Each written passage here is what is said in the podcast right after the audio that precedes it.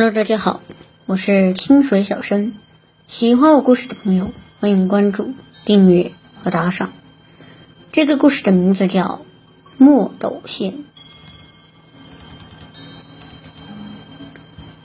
上一次我们讲了开棺材铺爷爷的一次亲身经历，但爷爷的一生经历过多次这样的灵异事件。今天。我们再来讲一个。我说过，爷爷不做棺材的时候，每天都会坐在铺门口的躺椅上，打发着时间。而爷爷的另一个爱好，大概就是抽烟了。但他抽的不是买来的，而是那种自己卷的旱烟。这次的事也是发生在十几年前了。一天，一个镇上的晚辈到爷爷的铺子里来订寿材。那晚辈神情悲伤，应该是家里重要的亲人死了。爷爷也没着急问：“张伯，我来订口棺材。”挺着急的，最好明天就送过去。没事儿，来得及。来，坐下，跟我说说家里谁没了，怎么回事？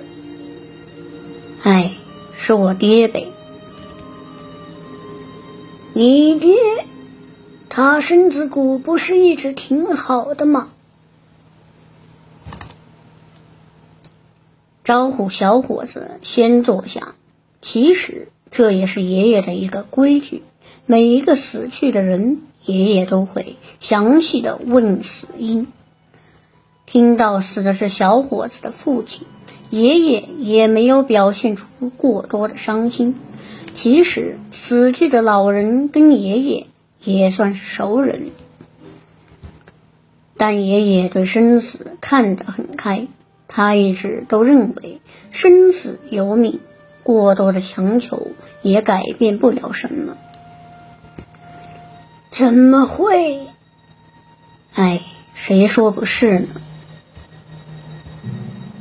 但是亲人离世，小伙子却难免伤心。一听爷爷问起父亲的死亡细节，小伙子的眼睛瞬间变得潮湿了，狠狠地抽了两口烟，跟爷爷详细的讲了起来。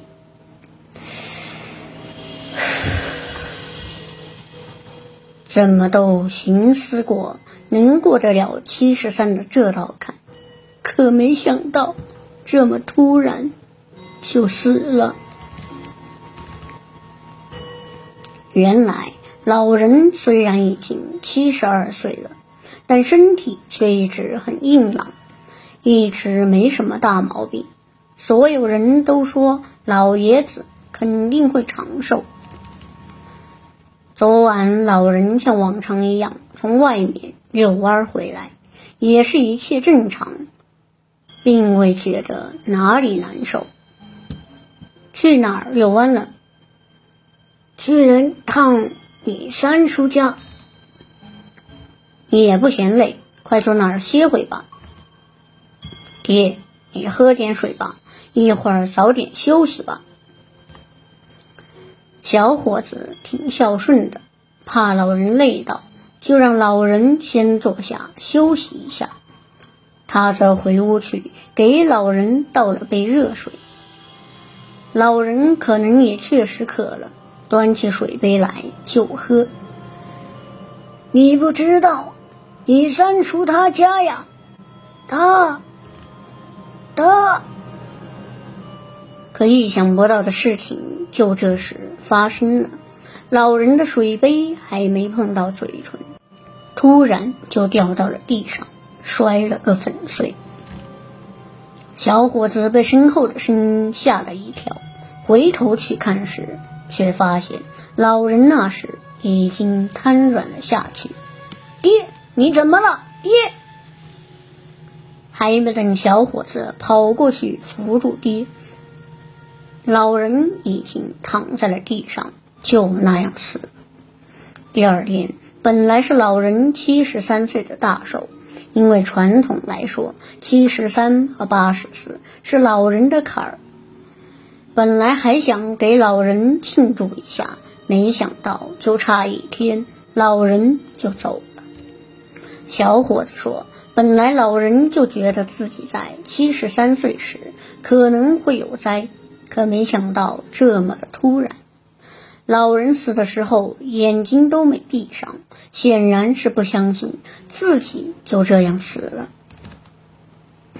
爷爷听到这里。又劝了小伙子几句，但心里却做到了有数。别难过了，孩子。张伯，那我先回去了。嗯，明早我就给送过去。小伙子订完了寿材，就骑上车子走了。爷爷用了一白天的时间，从铺子里挑了一具棺材。刷上了最后一遍红漆，但这并不算完，爷爷还要给这个棺材做一个特殊的处理。爷爷拿出了一个传统木工必不可少的工具——墨斗。这东西可能现在很多人都没见过。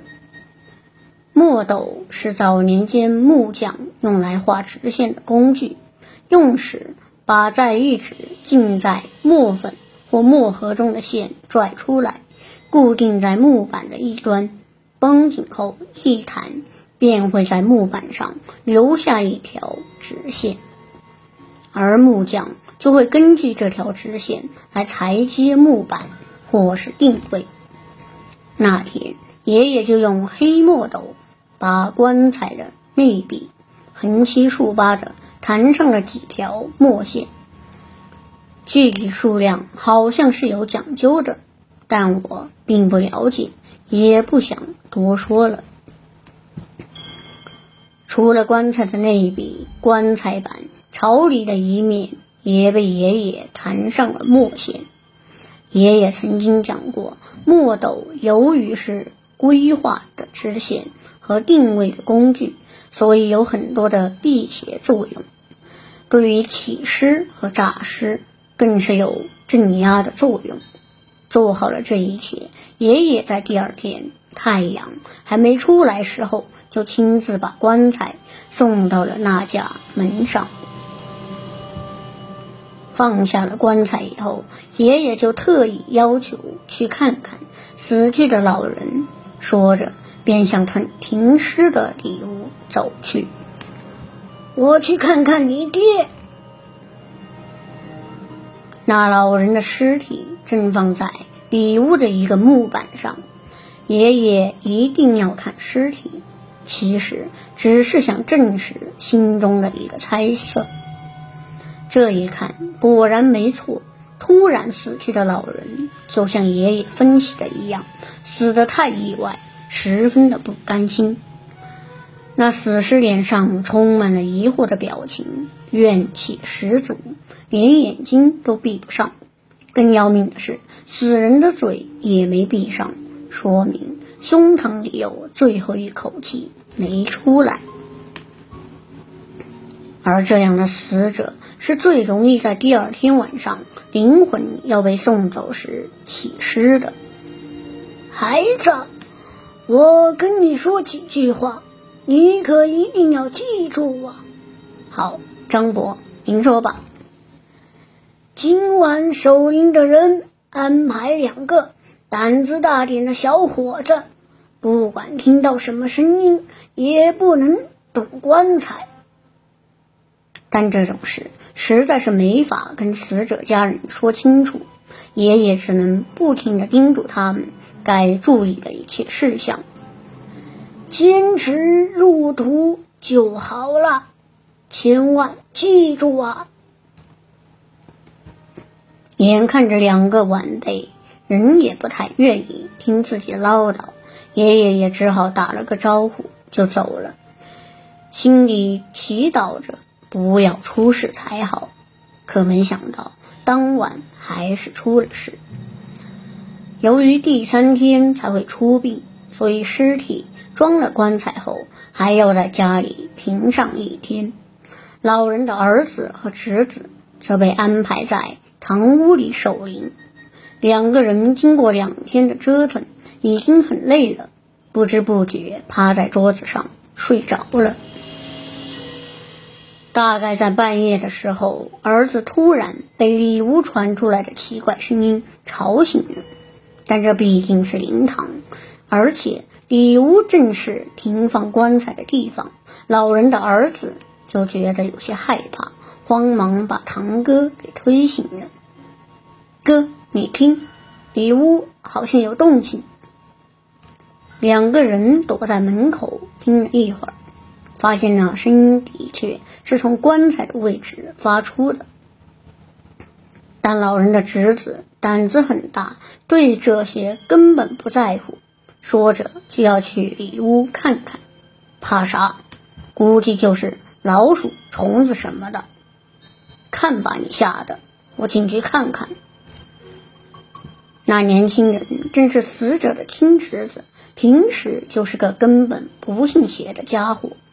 他当先进了后屋，老人的儿子不敢自己待在堂屋里，只好战战兢兢地跟在了后面。可这进来一看，两个人都吓傻了。那声音就是从棺材里发出的，而且越来越激烈，连棺材本身都抖动了起来。这、这、这、这。这是怎么回事啊？这棺材里只有老人的尸体，听着声音很像是老人想要出来，难道是诈尸了？但是侄子还是不信邪，觉得叔叔本来死的就很急，是不是假死，现在又活过来了？就想上前去打开盖子看看，我倒要看个明白。是不是我叔没死？怎么可能？不行啊，哥！张伯说了，不能动棺材呢。但老人的儿子因为听到过我爷爷的话，怕会出事，就死活拦着不让堂哥去动。你算个什么儿子？你爹要是活着，还不憋死了？这，跟我一起使劲儿，别说，还挺沉呢。但是这个堂哥不但不听，反而不停地训斥着堂弟不孝顺。这一下把老人的儿子搞得没话说了，只能仗着胆子跟堂哥一起去抬那个棺材盖子。可没想到，棺材盖刚刚打开一条小缝，两个人都立刻感觉有一股气流钻进了棺材里。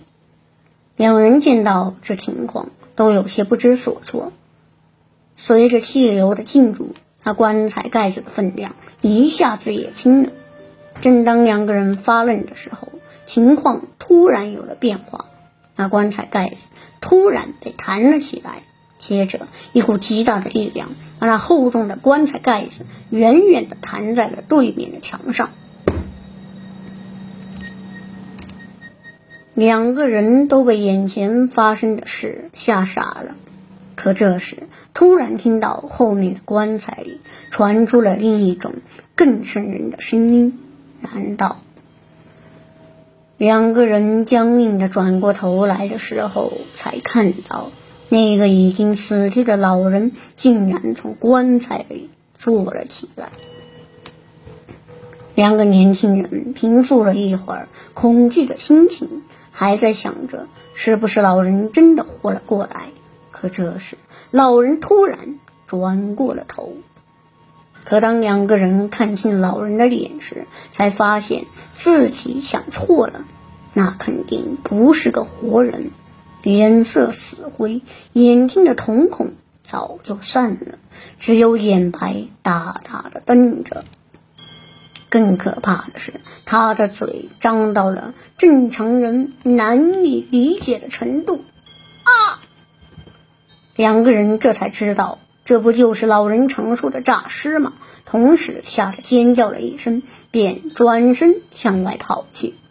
可跑出来以后，就听到后面的屋里传出了乒乒乓乓的声音，似乎诈了尸的老人正在屋里折腾着什么。可两个人刚跑出屋，就迎面撞到了一个人的身上。那个人正是我爸爸。原来爸爸回镇上看望爷爷，但爷爷担心这家人出事，就让爸爸晚上来看一趟。没想到正碰上，你们两个跑什么？张叔，我我叔他，他诈尸了。别慌，跟我进去。两个人心惊胆战的把刚才诈尸的事跟爸爸说了一遍。爸爸跟爷爷长大的。对这些事还都能应付得来，从怀里掏出来一团黑绳子，便招呼着两个人跟他一起进去。几个人一进屋，爸爸就看到那个老人正蹲在他堂屋的中间，似乎正在折腾着什么。老人闻到生人气，马上转过头朝向爸爸。他们三个人，原来。他不知怎么抓到了两只正在偷贡品吃的耗子，此时正在嚼着，那样子非常恐怖。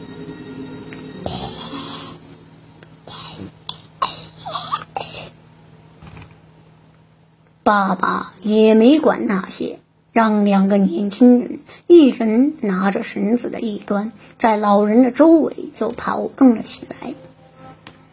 随着几个人的来回跑动，那些黑绳子在老人身上紧紧地缠了起来。